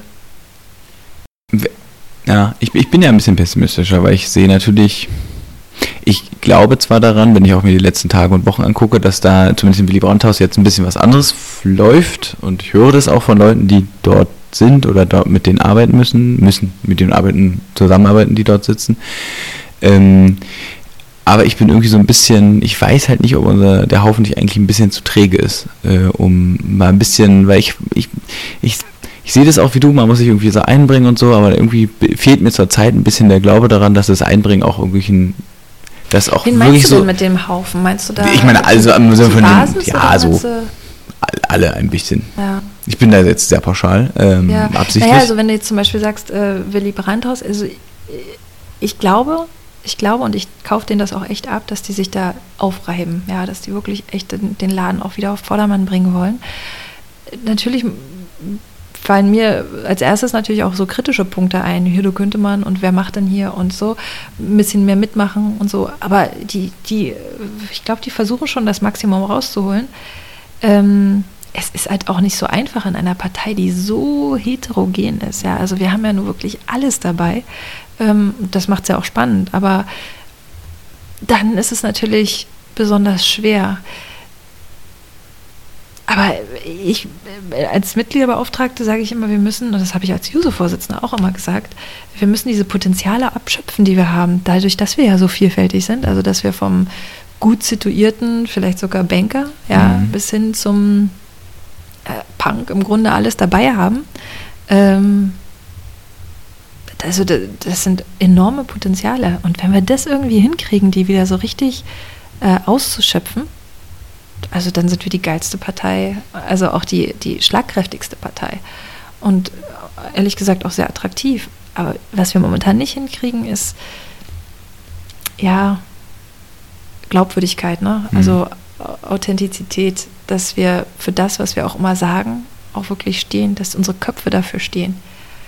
Also Aber das finde ich immer, ich finde immer diese Frage mit Authentizität, ich, ich sehe das ja auch so, ich glaube auch, ah, so ein bisschen hier und ein bisschen Glaubwürdigkeit, und dann denke ich mir immer, ist das eigentlich das Problem, weil irgendwie habe ich dann manchmal das Gefühl, dass man es auch einfach schwer zu vermitteln ist, dass man halt leider nicht 51 Prozent bekommt. Und die Tatsache, also es wird wahrscheinlich, es wird wahrscheinlich, weiß nicht, nie wieder, aber wahrscheinlich, die Wahrscheinlichkeit ist sehr gering, dass es nochmal eine Partei gibt, die die absolute Mehrheit bei uns in Deutschland hat und alleine regiert und dann ihr komplettes Programm alleine machen kann. Wird es wahrscheinlich nicht geben. das ist Demokratie. Ja, ja, aber das ist das Problem, dass wir dann diese Authentizität und die Glaubwürdigkeit, die verspielen wir ja nicht, weil wir, weil dieser Mythos richtig ist, von wegen, ihr versprecht was und haltet es nicht. Also das, Das ist richtig. das, Das ist, richtig. einfach auch nicht so, sondern man kriegt halt nie 100 Prozent, aber man kriegt halt nie 100 Prozent. Und es ist so schwer, den Leuten das zu erklären, weil die Leute dann sagen, ja, aber ihr habt ja gesagt, ihr macht das ja. Und dann so, ja, aber Koalition, ja, nee, dann seid ihr Aber doof. bei den Punkten, wo wir es in der Hand haben, weil wir zum Beispiel das Ministerium haben, Hm. da muss man dann einfach auch Rückgrat beweisen. Und wenn äh, ich weiß noch, diese, ja, ähm, weiß ich nicht, war das Monat? Das kam mir wie Jahre vor, der Streit zwischen Seehofer und Merkel. Äh, Zwei Wochen oder so. Ja, also wirklich, wo dann die Zeitungen titulieren, nu ist aber auch wieder gut. So, wenn sie sich dann äh, geeinigt haben. Und dann, äh, die zoffen sich die ganze Zeit, Merkel wird davon getrieben, ja. Und dann kommt die SPD und sagt, hm, so, aber jetzt handeln wir da noch was richtig, also so geht es ja nicht. Und wir handeln da jetzt voll fett was raus. Und dann ist das das Einwanderungsgesetz. Und ich denke mir so, Mann, ey, das steht im Koalitionsvertrag. Haben wir ja jetzt richtig was rausgehandelt. Haben wir jetzt richtig Aber was. es wurde vorgezogen. ja, Ja, ja. ist für mich so Sachen, die wir, also Glaubwürdigkeit ist einfach, wenn, wenn man Punkte, die man in der Hand hat, und dann schließen wir das zu 100 Prozent aus. Und dann kommt es aber doch. Sigmar Gabriel war auch so jemand, der dann äh, so Sachen gesagt hat und eine Woche später war es wieder ganz anders. Das hat mich immer sehr gewurmt. Das hat, glaube ich, auch viele Bundestagsabgeordnete immer sehr gewurmt, Ja. die sich nämlich hinter ihm versammelt haben mit Bauchschmerzen, die sich gestritten haben und dann mit Bauchschmerzen haben sie sich hinter ihm versammelt. Und dann eine Woche später war es aus nachvollziehbaren Gründen. Er hat es ja auch immer sehr gut begründet, wieder anders. Aber das macht halt auch, das macht einen Kürre. Und Ja. äh, wenn das wir schon denken, Hm. dann brauche ich mich mit anderen Leuten extern außerhalb der Partei doch darüber gar nicht unterhalten. Eine der Sachen, die steht ja auch in dieser, in dieser Analyse, die, wie heißt die nochmal? Äh, diese Nachwahlanalyse auf jeden Ja, Fall. ja. Ähm, da Aus steht Fehlern ja, lernen. Genau, aus Fehlern lernen. Na, ist auch so ein schöner. Ja, ähm, da steht ja eine Sache, so, und zwar diese Frage Profillosigkeit, dass die SPD, dass nicht mehr so ganz klar ist, wofür die Partei eigentlich steht. Ähm, äh, das teile ich auch, weil wir irgendwie so immer, wir sind halt, wir regieren halt einfach auch seit 20 Jahren gefühlt durchgängig. Das ist sowieso schwer, Profil aufzubauen. Ähm, und äh, man hat auch viele Sachen abgearbeitet, muss man ja auch mal sagen, dass wo nicht mehr so viel drin ist und jetzt sozusagen das Profil nur noch daran besteht, zu sagen, ja, wir wollen die Ausnahme weg vom Mindestlohn und so, also so, so, solche Sachen. Ähm, das Feld, auf dem man sich bewegt, ist kleiner geworden. Wie, wie siehst du das? Was ist sozusagen dein Blick auf sozusagen die, das Profil der SPD so ein bisschen und was würdest du sagen, da müsste man eigentlich, wenn du sagst, Authentizität haben oder konkreter werden oder von mir aus kohärenter oder wie auch immer, was wäre der Punkt, wo du sagst, hier müssen wir eigentlich was ändern? Äh, ich sage einfach nur, was ich mir wünsche, was, wo ich finde, da muss die Partei hin und das sagt eigentlich schon ganz viel äh, darüber. Dann kann jeder sozusagen sich daran ableiten, wie ich das, den jetzigen Zustand beschreibe. Also äh, wir sind eine vielfältige Partei und das muss sich einfach auch widerspiegeln. Ja, also dann müssen äh, Frauen äh, Berücksichtigung finden, dann müssen äh, Ostdeutsche Berücksichtigung finden, dann müssen ähm, Menschen mit Behinderung Berücksichtigung finden, dann müssen Menschen mit Migrationshintergrund äh, Berücksichtigung finden und zwar auch in äh, Funktionen innerhalb der Partei und äh, einfach auch präsent sein. Die müssen auch präsent sein. Wir müssen unser Profil erhalten, was eben für ganz klare und wichtige Werte steht. Pressefreiheit fand ich immer ganz toll, äh, wie Martin Schulz das im Wahlkampf auch immer wieder betont hat, dass es ihm nicht immer alles schmeckt, was die Presse schreibt, ähm, aber dass das ein Wert ist, den, den wir auf keinen Fall preisgeben. Ähm, Demokratie an sich, äh, wo Pressefreiheit ja dazugehört, aber ähm, die wir jeden Tag, äh, für die wir jeden Tag kämpfen und eintreten müssen, das klingt so, so pathetisch, aber man kann es eigentlich nicht oft genug sagen.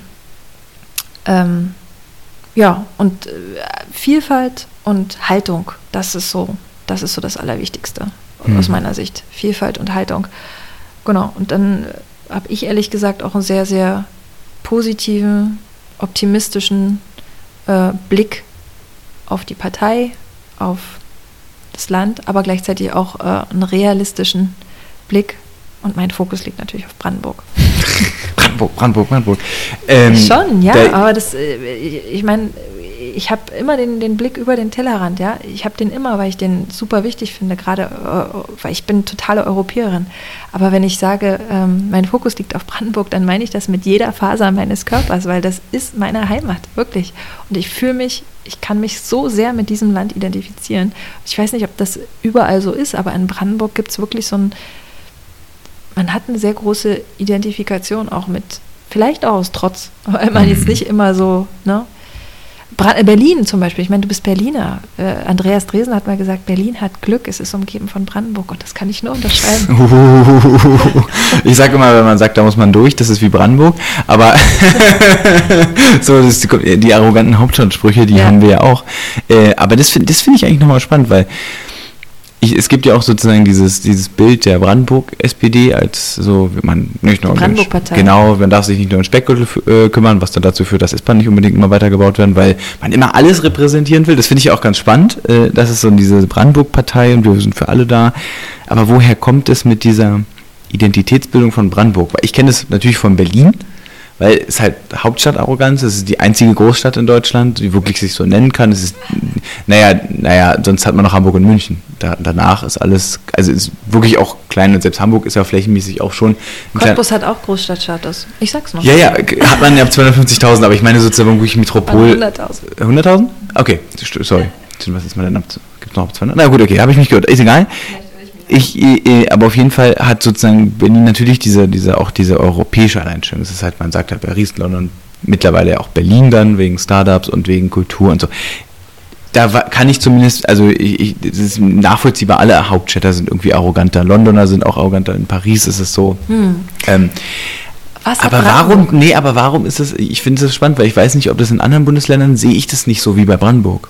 Ich sehe zwar alle, so natürlich auch von unseren Leuten, die ihre Bundesländer auch immer loben, das macht ja jeder, ist ja nicht schlimm, aber ich sehe bei Brandenburg gibt es so eine, da gibt es sowas, was du gerade beschrieben hast, diese große Identifikation mit diesem Land. Und da frage ich mich, warum ist das so? Nicht, weil es da schlimm ist, so meine ich es gar nicht, sondern ich, glaub, finde das es nur so viel- spannend. Ja, es ist bestimmt sicherlich auch historisch äh, äh, hat sich das auch entwickelt. Ne? Also durch Zusammenhalt, den man natürlich in schwierigen Zeiten äh, stärkt sich auch der Zusammenhalt. Das ist äh, keine Frage, aber wenn man sich ganz genau überlegt, die Berliner ziehen doch auch alle raus. Die kommen doch alle zu uns langsam.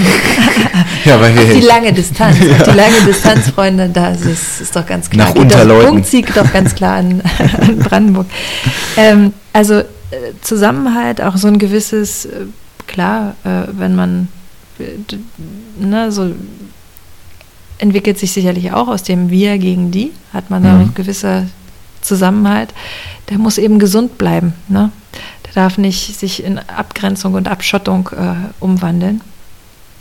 Dann ist es ein wunderschönes Land mit unglaublich äh, vielfältiger Landschaft, Kultur, äh, die Grenze zu Polen, die es auch äh, super interessant macht. Dann Berlin, was, wenn man es ganz genau nimmt, ja eigentlich auch schon längst zu Brandenburg gehört. Oh. Gott, ihr wolltet ja nicht zusammenschließen. Wir Ja, wollten ja, genau. ihr wolltet ja Nein. nicht. Äh, das stimmt. ja. genau, nein, also wir, wir nehmen das mit, wir nehmen Berlin so mit. genau. Also ich glaube, ich glaube, ähm, dann die Tatsache, dass, also das, das ist doch auch schon mal ein Punkt, seit es Brandenburg gibt, war es immer sozialdemokratisch regiert. Das kann doch schon, das ist, muss doch schon mal gut sein. Ja, und dann viele Sachen, die halt in Brandenburg auch richtig gemacht wurden durch die sozialdemokratische Regierung, zum Beispiel, dass nach der Wende Manfred Stolpe ziemlich schnell erkannt hat, ähm, wie diese, äh, wie man mit Rechtsextremismus umgehen muss, dass man äh, Strukturen unterstützen muss und zwar dezentral, dass man aber ein Landesförderprogramm hat, ähm, was Strukturen überall, die sich entwickeln können, auch unterstützt und nicht wie zum Beispiel in Sachsen äh, antifaschistische äh, Arbeit ähm, kriminalisiert. Und als jetzt Pegida in Dresden lief und so weiter, und die haben ja sofort versucht, auch nach Brandenburg zu kommen und das Mhm. hat einfach nicht, hat äh, ja erstmal ewig nicht funktioniert, äh, bis sie ihre Initiative noch verstärkt haben, jetzt äh, natürlich auch in Cottbus, aber äh, das hat nicht funktioniert, weil die Saat aufging. Überall, wo die es versucht haben, irgendwelche Bragida, also Brandenburg Mhm. an der Havel oder äh, Pogida, ohne Scheiß, Ja. Pogida in Potsdam, äh, das hat nicht funktioniert, weil überall Strukturen waren, die die Saat ging auf, äh, die in der Lage waren, zivilgesellschaftlich äh, dagegen zu halten. Und äh, auch in Cottbus gibt es eine sehr, sehr starke äh, antifaschistische Struktur, die auch in der Lage ist, dagegen zu halten. Aber gegen gewisse Massen, die natürlich organisiert sind von 1% für Deutschland, von der Identitären, von Zukunft Heimat, von der AfD sehr, sehr stark. Mir kann niemand mehr erzählen, die AfD sei nicht äh, rechtsextrem. Ähm, das alles äh, macht es natürlich jetzt noch viel, viel schwieriger. Die haben sich jetzt auf äh, Cottbus eingeschossen. Das heißt für mich aber noch lange nicht, dass Cottbus eine rechtsextreme oder Nazistadt ist. Und ähm, selbst wenn Nachbarinnen und Nachbarn oder auch befreundete Familien oder so bei Zukunft Heimat mitlaufen, sind das für mich keine, äh, keine Nazis, sondern das ist einfach, wie gesagt, sie greifen nach einem Strohhalm oder nach einem Grashalm, von dem sie glauben, der könne sie retten. Äh, und wir müssen jetzt erklären, dass das kein Strohhalm ist oder Grashalm ist, der sie rettet, sondern dass wir die richtigen Antworten und nicht diese billigen äh, Antworten die richtigen Antworten sind, sondern dass wir die richtigen Antworten haben.